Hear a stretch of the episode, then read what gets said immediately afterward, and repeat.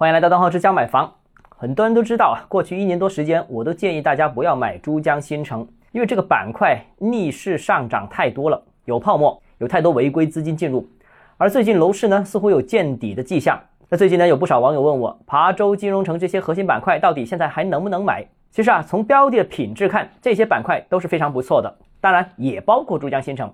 但问题的关键是要看性价比，比如琶洲和珠江新城一河之隔，但珠江新城价格高一倍，最近两年涨幅也快了一倍，那很明显，现在琶洲更具有性价比。另一方面是板块的未来前景，谁都知道当下珠江新城更成熟更好，但它也到了这个板块的巅峰，几乎已经没有可能再完善的空间了。而琶洲呢，无论软件和硬件都在发展和完善当中。